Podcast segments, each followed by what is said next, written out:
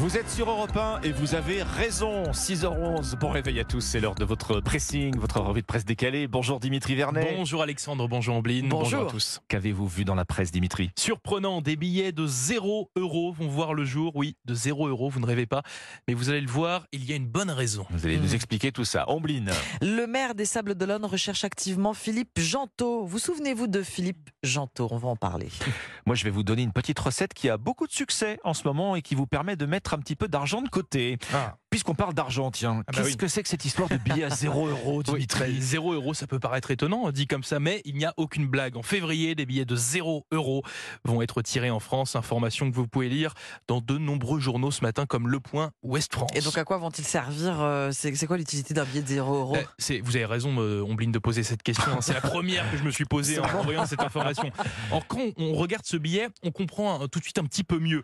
Ce billet mauve, avec inscrit dessus le chiffre 0, présente en arrière-plan une frise comprenant l'affiche à tous les Français. hein. Vous savez, cette fameuse affiche placardée euh, à Londres en 1940 Hmm. des photos du débarquement en Normandie et la célébration de la libération sur euh, les Champs-Élysées. Vous l'aurez compris, ce billet de zéro n'a aucune valeur monétaire. C'est un billet de collection édité à l'occasion du 80e anniversaire du débarquement Ah, en Normandie. Voilà qui est plus clair. Eh oui. Alors évidemment, ça va faire plaisir aux collectionneurs. Euh, on, on les récupère comment, euh, ces billets? Lors d'une mise en vente, Alexandre, le 11 février prochain dans la commune d'Île, hein, c'est Ah oui. près de Limoges, c'est là-bas que vous pourrez euh, acheter ces billets, euh, 3 euros l'unité. Alors un petit conseil. 0 euros pour 3 euros. Oui, 3 euros exactement. pour 0 euros.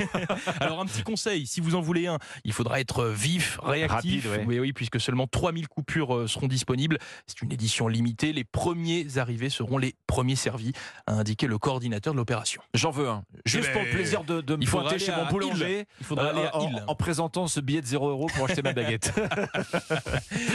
Dimitri, merci beaucoup. Moi, j'ai envie de vous mettre euh, au, au défi ce matin. Est-ce que vous Défi. avez entendu parler du défi des 52 semaines euh 52 semaines. Qu'est-ce que C'est une année, C'est- c'est long. ça Ça vous dit hein. rien Alors, c'est un défi spécial pouvoir d'achat. Vous voyez, on reste, Ah, euh, on on reste côté euh, billets sonnants et trébuchants. C'est le Huffington Post qui, qui nous explique tout ça ce matin.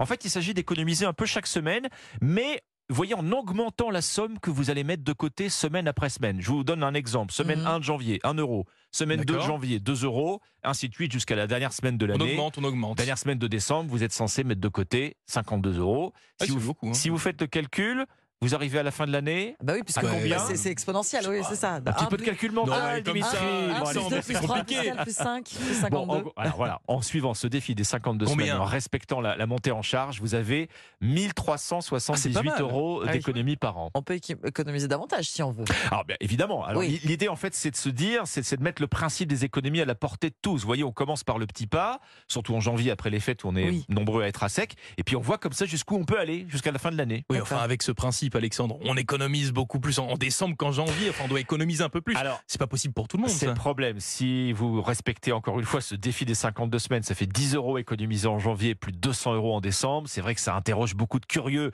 sur les réseaux qui se disent avec les dépenses de Noël, on voit bah pas oui, comment oui. on peut euh, tenir le coup. Euh, en tout cas, il a beaucoup de succès sur Instagram ce défi et sur TikTok parce qu'il y a ce besoin de se dire voilà, vous voyez, de communiquer, de dire à ses amis, à sa famille, je le fais. C'est un peu comme le Dry January. Quand vous communiquez dessus, quand vous rendez votre engagement public, bah, ça vous Ça force à un le petit tenir peu aussi, oui. voilà, à vous, à, à vous motiver et à le respecter. Mm. En tout cas, cette recette, vous la verrez partout sur les réseaux sociaux. À voir si euh, tout le monde tient le coup. Il y a pour potentiellement 1400 euros à économiser. Faut pas avec. mettre un billet de zéro de côté. Hein, euh, compliqué. le billet de 0 euros, ça, va, ça, ça va pas très loin. Non, vous n'avez pas avancé. Ombline. Ce matin, j'ai envie de relayer un message, celui envoyé par le maire des Sables d'Olonne en Vendée. Message lancé comme une bouteille à la mer, écrit le journal aujourd'hui en France. Voilà un moment euh, que monsieur le maire Yannick Moreau est à la recherche de Philippe Gentot. Savez-vous qui est Philippe Gentot C'est Un lui. lien avec le Euh, Vendée Globe. absolument. Oui, ça. oui. Il a créé le Vendée Globe, la célèbre course. Hmm. Il y a 35 ans, un tour du monde à la voile en solitaire, sans escale et sans assistance. Il avait d'ailleurs participé à la toute première course, partie des Sables d'Olonne, le 26 novembre 1989. Mais c'était quand la dernière fois qu'on a eu des, Eh des oui. nouvelles de Philippe Bon, ça remonte un peu 2007, euh, après une bien 2007. triste affaire. Oui, il y a 16 ans, le skipper avait été condamné à 3 ans de prison avec sursis et 100 000 euros d'amende pour malversation financière. Et puis en 2016, il a accepté une interview au journal Ouest France, mais depuis, plus rien. Oui, alors on a une idée de justement de, de l'endroit où il peut se trouver? a priori en Thaïlande, En Thaïlande. où il a refait sa vie. Le maire des Sables d'Olonne poursuit donc sa recherche afin tout simplement de rendre hommage à Philippe Gentot. Lui témoigner sa reconnaissance avant la dixième édition du Vendée Globe qui s'élancera en novembre prochain. Où est Philippe Janto Question posée par aujourd'hui en France le créateur du Vendée Globe. Le pressing, votre revue de presse décalée chaque matin sur Europe 1.